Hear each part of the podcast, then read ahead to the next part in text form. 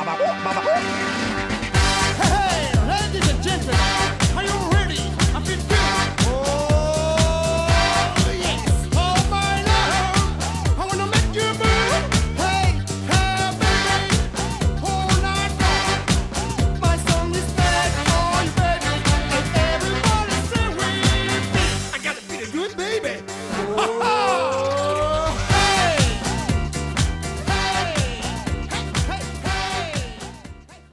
buenas tardes, son las 13 y 38 minutos, ya pasó el mediodía y aquí comienza el pepinazo, toda la actualidad deportiva como les prometimos antes de comer con el inigualable Jorge López. Buenos días, Almudena, ¿qué tal estás? Pues encantada de verte, Jorge, que ya hacía tiempo. Es verdad, una semanita sin vernos, Almudena. Eh, así es, así es, y encima no siempre tengo el placer de sentarme yo aquí contigo y hoy sí. Sí, la no, el placer es mío siempre, Almudena. Eso que te quede Bueno, claro, bueno, ¿eh? bueno, bueno. Yo te lo agradezco, ¿eh? te agradezco el halago. Ya que y chulo- sobre todo que vengas a hacernos este resumen deportivo cada lunes. Pues sí, Almudena. Y vamos a comenzar hablando, cómo no, de la selección española. Que tras el sufrimiento vivido en el partido de cuartos ante Suiza, penaltis incluidos, mañana disputa su partido de semifinales ante Italia. Dos selecciones que se enfrentan por cuarta vez seguida en una Eurocopa. Se ha convertido en todo un clásico del fútbol continental. El partido se disputará en Londres, en el mítico estadio de Wembley, a las 9 de la noche. Ojalá sea el penúltimo partido de España. En esta Eurocopa significaría que el domingo jugaría la gran final.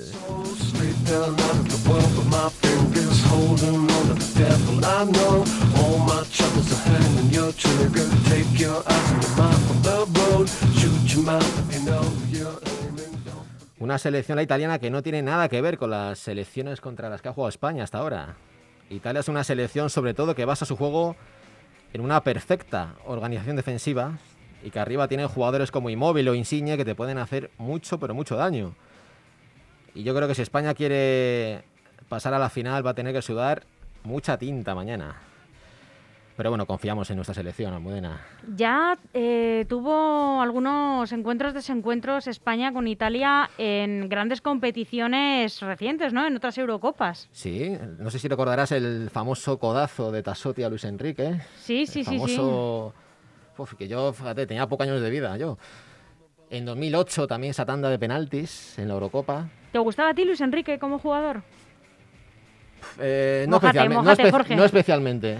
Es- Era un jugador muy polivalente, jugaba en banda, jugaba arriba, pero no, me- no me emocionaba. ¿Te gusta más de entrenador? Tampoco.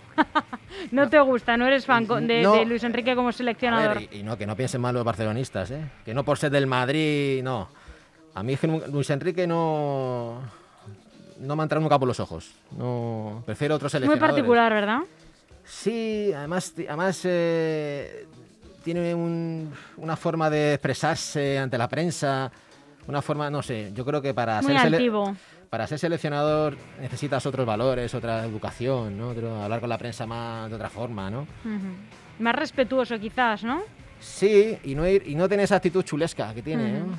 Además en todas las preguntas, es que Sí, no, per- no perdona una pregunta. Ujú. Es- es- la verdad a mí no me gusta, nunca me ha gustado, de hecho.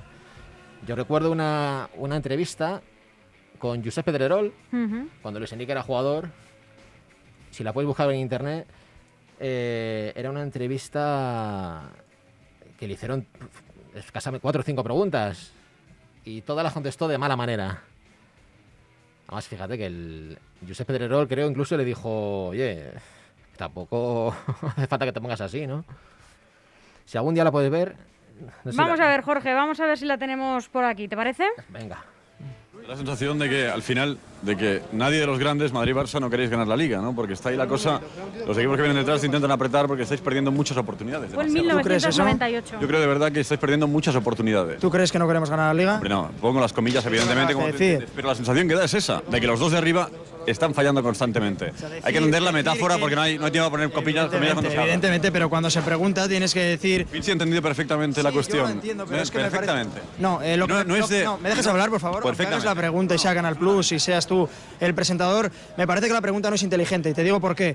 O sea, el que puede decir que un jugador del Barça o del Madrid no quiera ganar la liga me parece una tontería. Puedes decir, entre comillas, si te Yo parece. que puedo decirlo. eh, evidentemente. Puedes decir lo que te apetezca. Para mí, decir eso es una tontería. Evidentemente, desaprovechamos oportunidades tanto ellos como nosotros, pero los dos equipos queremos ganar la liga. Si no, pregúntaselo a ellos también. Entiendo una cosilla y yo hago la pregunta de nuevo. En televisión, o cuando se habla, las comillas no se pueden poner, se interpretan. No, tú me haces una se pregunta interpre- a mí. yo- ya, pero yo te aclaro la pregunta por si acaso no la captas. No, yo y yo digo que las comillas... Bueno, pero permíteme que haga la pregunta ahora yo, ¿no? Te digo que las comillas en televisión o cuando habla uno no son posibles, no se ven.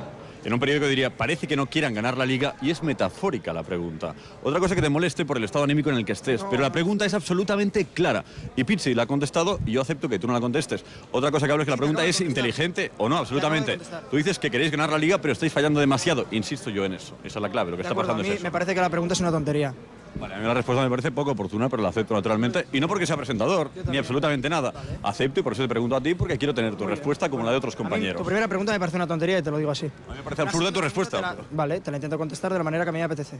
Vale. Y la forma que te apetece es decir que Ya te acabo de contestar. Das atrás al- a la cámara, al vídeo y lo ves. mañana lo verás tú. Gracias. Gracias. Pues qué tensión, Jorge, la verdad. ¿Qué te parece? Pues me parece, bueno, que yo creo que el respeto no debe perderse porque ellos también están donde están gracias, a los medios de comunicación. Exactamente. Run, boy, run. This world is not meant for you. Run, boy, run. They're trying to catch you. Run, boy, run. Running is a victory. Es que este es Luis Enrique, 23 años después Sigue igual, y sigue el mismo. Es el, el mismo Luis Enrique. claro que sí. y pasarán otros 23 años y seguirá igual. Pues sí.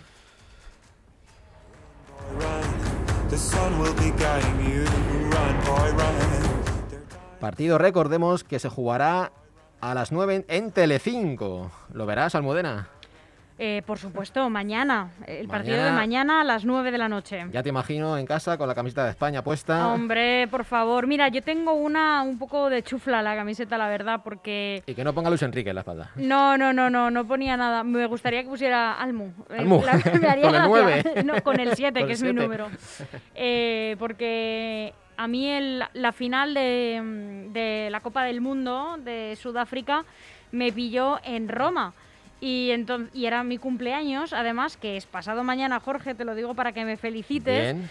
Me pilló. mm, Y entonces, eh, bueno, España iba a llegar a la final, un poco lo veíamos todos. Y entonces, eh, bueno, pues mis compañeros que estaban allí conmigo en Roma, que yo estaba haciendo un curso, pues me regalaron una camiseta para, pues por mi cumpleaños y para que viésemos la final bien ambientados. Además es una camiseta para este tipo de competiciones. Hombre, claro, claro. y- nos dio suerte, y nos dio suerte, así que me la pondré. Sí, sí.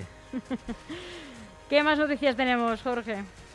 Pues vamos a hablar ahora, bueno, decir que el domingo, el miércoles, perdón, se disputa la otra semifinal entre. Dinamarca e Inglaterra, también en el estadio de Wembley a las 9 de la noche. Y hablamos del Leganés, que ya conoce el calendario del Campeonato Nacional de Liga en su intento de ascender a Primera. El primer rival de los chicos de Garitano será el filial de la Real Sociedad, la Real Sociedad B, el fin de semana del 14-15 de agosto. El Leganés debutará en casa en la segunda jornada, el fin de semana del 21-22 de agosto ante el Burgos.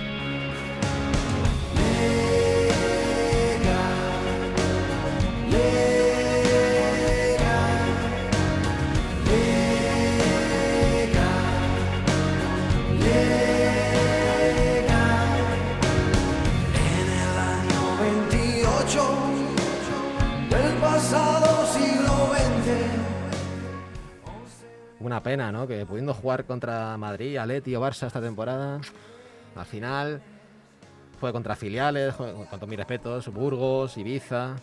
Qué pena, ¿eh? Era otro año en segunda. Hay que currárselo, Jorge. Hay que currarse mucho estar en primera. Seguimos- Tenemos otra oportunidad. Hay que seguir el año que viene. Yo creo que este año sí, ¿eh? Bueno. Además, yo creo que este año directos, fíjate lo que te digo. Bueno, a ver si es verdad. Seguimos con el Leganés, que ha lanzado su nueva tercera equipación para la temporada 2021-2022, bajo el lema El corazón de una ciudad. Los pepineros lucirán una camiseta de color rosa en dos tonalidades, con un efecto de ondas que parte desde el escudo bordado en blanco situado en el corazón. Será la primera vez que el equipo pepinero vista de rosa. Si vienes cayendo hacia el sur, acuérdate de esta bandera de alegría y corazón. Equipo y gente de primera, Butarque es el templo y la casa del respeto y cordialidad. Pero en los 90 minutos, infierno de nuestro rival. Un Leganés, por cierto, Almudena, que amplía la zona de animación de Butarque para la nueva temporada. Sumará cerca de 300 localidades promoviendo precios asequibles para sus aficionados. Pues eh, Jorge, hacen muy bien porque este año la gente necesita más que nunca animarse, eh, eh, poder ir a actividades que, que le distraigan y que sean también asequibles porque la pandemia nos ha dado un buen palo al bolsillo. Sí, la gente necesita sobre todo salir de casa y divertirse, ¿verdad? Y al aire libre también, es aire- un planazo. Y oye, el atardecer desde Butar que es inolvidable. Además, si quieres ir a Almudena, te aseguro que no te vas a gastar mucho dinero, ¿eh? No, no, no, claro O que no. Y es un buen plan, ¿eh? Ver un partido, eh, gane o no Sí. tu equipo, es un buen plan. Sea contra el rival que sea, ¿verdad? Pues claro que sí. Hablamos ahora del Real Madrid que hoy vuelve al trabajo después de prácticamente mes y medio de vacaciones. Los jugadores estaban citados hoy por la mañana para pasar los pertinentes reconocimientos médicos. Y por la tarde a las 6, primera sesión bajo el mando de Carlo Ancelotti. Un Ancelotti que tiene bastante trabajo por delante, entre salidas, cedidos que vuelven y fichajes que se esperan como el de Mbappé, aunque este fichaje puede alargarse hasta finales de agosto.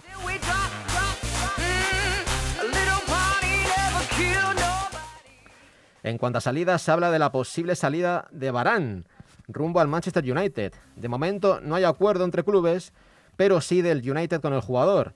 Se hablaba de que el Madrid pediría a Van de Beek en la operación de Barán, pero son operaciones totalmente independientes. Van de Beek, por cierto, que estaba casi fichado la temporada pasada, pero al final fichó por el United.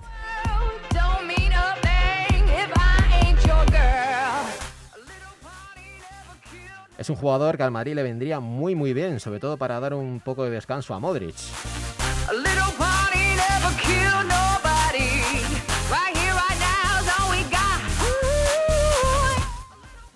Vamos a hablar ahora del Barcelona, que, está intentando por todos los medios que Messi renueve. Se quiere quitar de encima jugadores como un Titi o Pjanic, a los que quiere dar la carta de libertad. Al igual que con que Coutinho o Junior Firpo, por los que pueden sacar un buen dinero. Todo para satisfacer a Leo Messi y que este siga un par de años más en el Barcelona, al que según se dice, el Barça quiere pagar nada más y nada menos que 300 millones en dos años, dos, tres años. Muy bien todo, ¿eh? Bueno, yo muy rico todo, ¿verdad? Pues yo creo 300 que millones. yo creo que se está perdiendo la cabeza y sobre todo por un jugador que ya se quería ir el año pasado. Jorge, yo creo que hay que dejar a la gente que sea libre, ¿no te parece? A- A ver, se me va a notar un poco mi, mi madridismo aquí, pero yo creo que la diferencia en- de gestión entre Florentino Pérez y, y antes Bartomeu y ahora Laporta es abismal. Hombre, claro que Florentino Pérez siempre da prioridad a la grandeza del club y no de los jugadores. Que te Eh, quieres ir, pasó- pues ahí tienes la puerta. Pasó mira. con Cristiano. Ah, que quieres más, venga, fu- fuera. Pa- Pasa con Ramos, pasó con Casillas, Sí, etcétera. Allí tienes la puerta, cógela, márchate. el- tú no eres más que este club. Y encima Messi con 34 años, si no recuerdo mal, que en teoría ya va cuesta abajo, y le quieren dar 300 millones en dos o tres años. Qué barbaridad. Yo de verdad, yo, yo no sé ni cómo, ni cómo se me ocurre decir esto, de esa noticia. No lo sé. se, me- se me caen hasta las lágrimas, de verdad.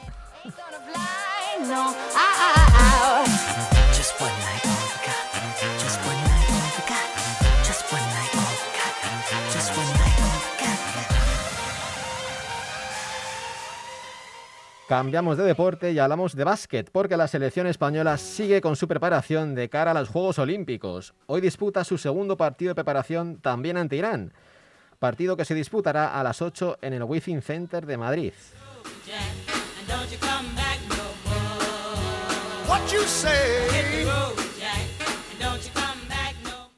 Recordemos que el sábado pasado jugó también ante Irán, en Valencia, con resultado de 88-61 a favor de los chicos de Escariolo.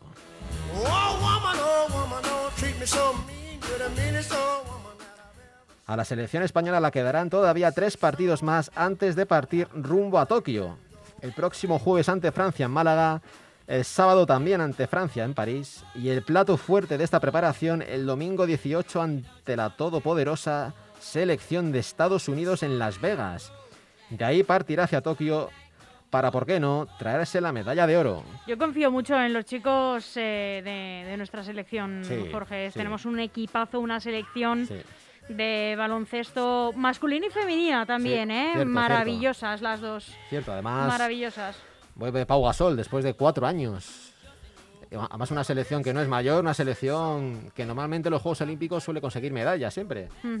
Y este año yo creo que, que la ganamos. Yo creo que nos van a traer un orito a casa. Un metal seguro. Un metal seguro, claro que sí. Si no Yo es un oro, que sea el que sea, pero que nos traigan una que eso siempre ¿Sabes el, anima a nuestro, sabes a el- nuestro país. el problema? Sorpréndeme. Que está Estados Unidos. Bah, Estados Unidos. Estados Unidos es nada. Principiantes. Estados Unidos Solo saben hacer acrobacias y gi- hacer girar la bola son los. Glover Trotters de baloncesto. Anda La meten de espaldas con los ojos cerrados, con una mano. Yo, si no fuera por Estados Unidos... Aquí enseñamos a jugar al baloncesto a Luka Doncic. ¿qué, Recuérdalo. qué me dices? Aquí le enseñamos a jugar al baloncesto. Sí, no sabía yo. A Luka Doncic. Fíjate, sí, En sí, sí. Madrid, sí, ¿no? Ah, pensaba que dices el de Ganés. No, no, Ah, en España vale, me en refiero, España, en sí, España. Sí, sí, sí, sí, y a Ricky luego Rubio. se lo mandamos para allá, pero... Fíjate, Ricky Rubio también. Bueno, yo creo que, bueno, si no es un oro, que nos traigan un metal que siempre nos hace ilusión, pero, pero, bo, qué demonios, vamos a ganar. Yo creo que Vamos sí. a yo por creo el que- oro. Hombre, Claro sería bonita sí. una final contra Estados Unidos y ganarla. ¿eh? Claro que sí. Me voy sintiendo cada vez más vivo. Y seguimos con básquet, Jorge. Pues sí, Almudena, porque el Real Madrid ultima su plantilla de cara a la próxima temporada y ya tendría un acuerdo, atención, con un ex del Barcelona, con Adam Hanga, para la próxima temporada. Un Adam Hanga que ya se ha desvinculado del Barça. Un Madrid que con los fichajes de Eurtel, Williams Goss, Yabusele y Hanga, más el de Poirier la temporada pasada, daría por cerrada la plantilla, aunque no hay que descartar la llegada de algún escolta anotador.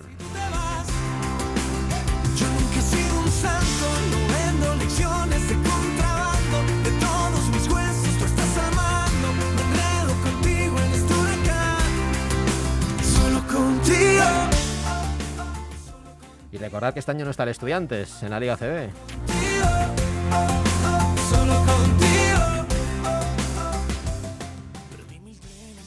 Cambiamos de deporte y vamos con tenis, porque hoy se disputan los octavos de final del torneo de Wimbledon, donde sigue en liza un tenista español, Roberto Bautista, que se enfrentará a Denis Sapovalov.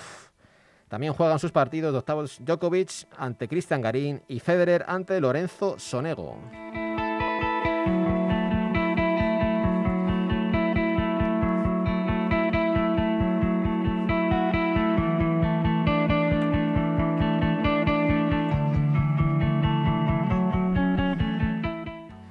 Del Tour de Francia, donde Pogacar extiende sus dominios en una exhibición de O'Connor. El líder suma 32 segundos más de ventaja frente a los aspirantes al podio, entre ellos Enric Mas.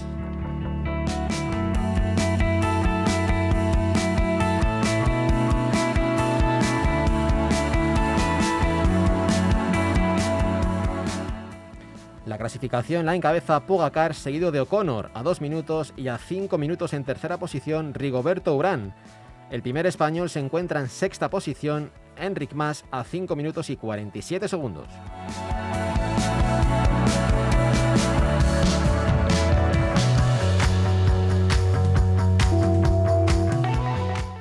Y ahora para acabar una noticia curiosa, no sé si graciosa, Curioso, digamos. eh, poco... Sí, Vamos a anunciarlo como curiosa, Sí, eh, sí. disparatada. disparatada. eh, Detenida una mujer por disparar a la antorcha olímpica con una pistola de agua. El hecho ocurrió en la localidad, en la ciudad, perdón, de Mito. La culpable cayó con... ¿Dónde está Mito? Mito pues, está en Japón, pero no sé decirte dónde.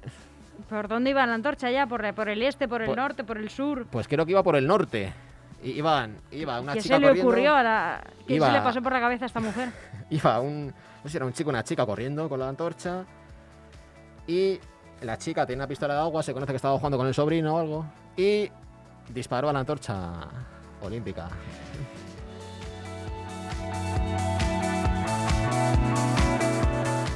La culpable, Kayoko Takahashi, mujer de 53 años que no dudó en disparar y grabarse encima para compartirlo en redes sociales. Inmediatamente fue detenida por los servicios de seguridad.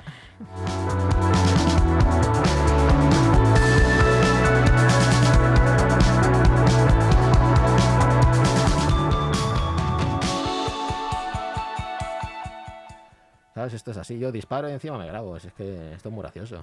¿Qué ideas más locas tiene la gente? ¿A ti se te podría ocurrir, Pero, Jorge? ¿alguien va a ver esto en las redes sociales? ¿A la gente va a dar a me gusta? Hombre, si te esto? soy sincera, yo iba a buscarlo ahora en cuanto acabas Sí, el sí, pepinazo. pero lo ves, pero vas a poner me gusta. Hombre, me gusta, ¿no? Le voy Vas a a poner me poner, encanta. pero muchacha, ¿qué haces? Voy a poner, pero ¿qué haces, muchacha? Que verdad, que es que yo no sé en Japón de verdad qué piensan. En fin, esto ha sido todo en la información deportiva de este lunes 5 de julio. Un saludo y que tengan un feliz lunes. Jorge, muchísimas gracias. Un Ah, abrazo, hasta el próximo Igualmente, lunes. Almudena. Hasta el próximo lunes.